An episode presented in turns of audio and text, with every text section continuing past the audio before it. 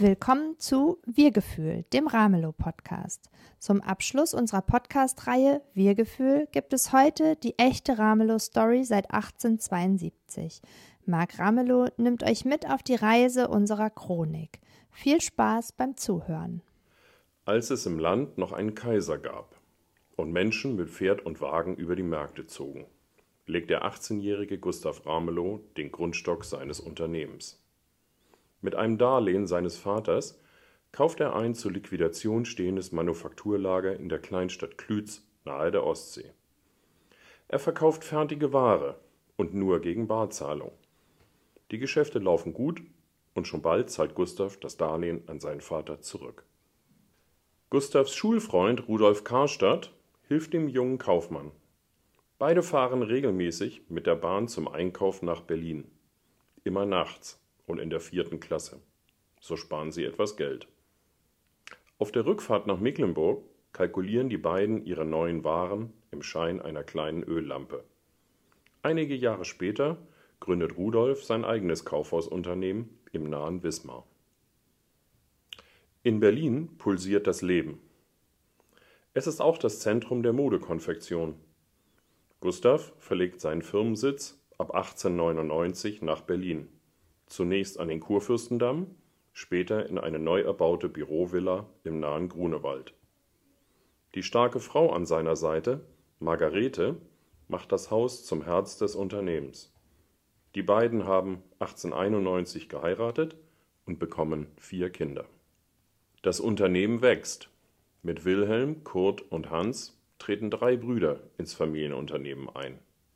Trude, ihre Schwester, heiratet später Fritz Epphardt, einen bekannten Architekten, der viele Ramelow-Kaufhäuser bauen wird. Die Inflation bestimmt den Alltag.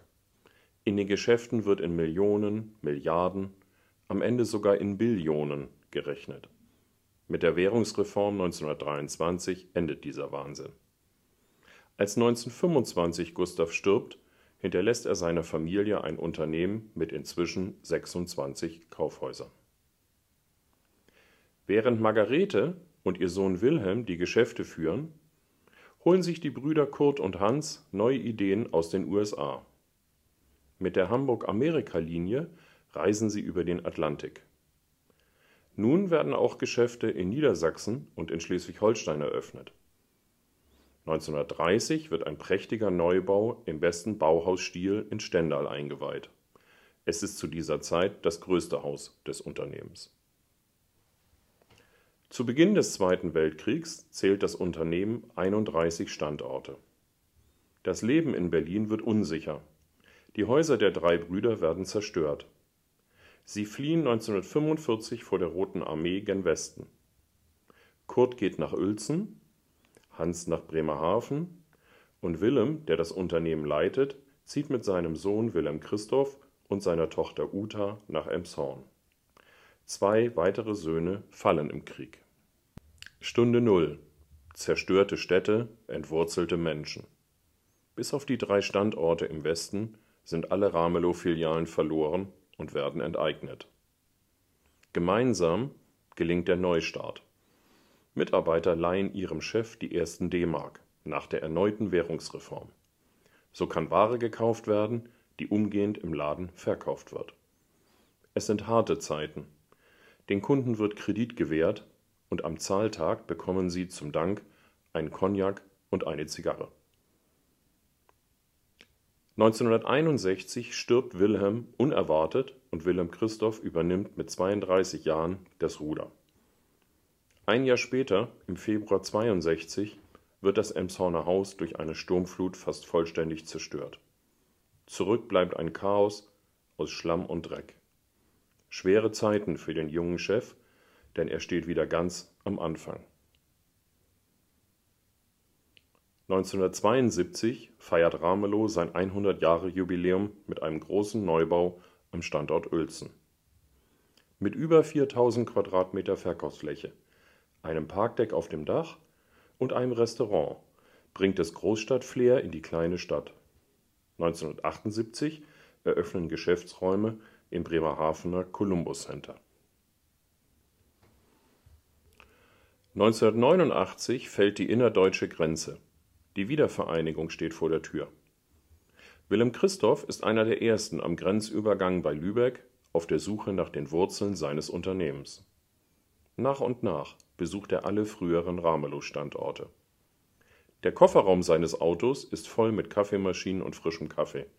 Ein Gastgeschenk an die vielen Kaufhausleiterinnen, die die Standorte in DDR-Zeiten weiterbetrieben haben. Viele Gespräche folgen. Am Ende wird 1990 das Ramelow-Haus in Stendal zurückerworben, umfangreich renoviert und im Herbst 91 feierlich wiedereröffnet. Mark Ramelow steigt 1996 als vierte Generation ins Unternehmen ein. Vater und Sohn führen das Unternehmen fortan gemeinsam. Der Juniorchef führt neue Strukturen ein, einen Zentraleinkauf und ein einheitliches Marketing, entlasten die Filialen und stärken den Marktauftritt. Nächster Meilenstein wird der Jahrtausendwechsel. Im Jahr 2000 übernimmt Ramelow das Traditionsunternehmen Böttcher in Heide an Deutschlands größtem Marktplatz.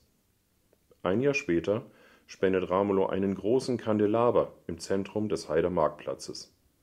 Ein großer Schritt für das Unternehmen, denn mit dem Haus in Heide werden Umsatz und Mitarbeiterzahl verdoppelt. Wer überleben will, muss sich ändern. Im Internet entstehen neue Wettbewerber. Die Großstädte locken mit immer mehr internationalen Filialisten. Mit Team Spirit und neuen Ideen profiliert Ramelow seine Standorte für diesen Wettbewerb. Die neue Ramelow Akademie sichert den hohen Standard der Aus- und Fortbildung aller Mitarbeiter und Mitarbeiterinnen um den weiter steigenden Kundenerwartungen gerecht zu werden. Weitere Ramelow-Filialen eröffnen in Buchholz, in Schenefeld und in Wedel. Aber nicht alles wird ein Erfolg. Schenefeld und Wedel werden 2021 wieder geschlossen. Mitten in der Corona-Pandemie nutzt das Unternehmen neue Chancen. 2020 eröffnet ein Sporthaus in Emshorn und das Haus in Stendal wird umfangreich erweitert. Anfang 2021 wird der Grundstein für einen Neubau in Elmshorn gelegt. Ein Jahr später, zum 150-Jahre-Jubiläum des Familienunternehmens, wird das Haus eröffnet. 150 Jahre Unternehmensgeschichte und vier Generationen Familienunternehmen. Unsere Geschichte zeigt die Kernwerte, die uns bis heute unseren Erfolg sichern. Der Fokus auf Menschen, aufs eigene Team, auf starke Führungskräfte, auf unsere Kunden und Kundinnen und auf unsere Partner. Unsere norddeutsche, hanseatische Kaufmannsart und unseren Willen, das Morgen aktiv mitzugestalten. Das war und bleibt unsere Erfolgsformel, so wie sie Gustav vor 150 Jahren begründet hat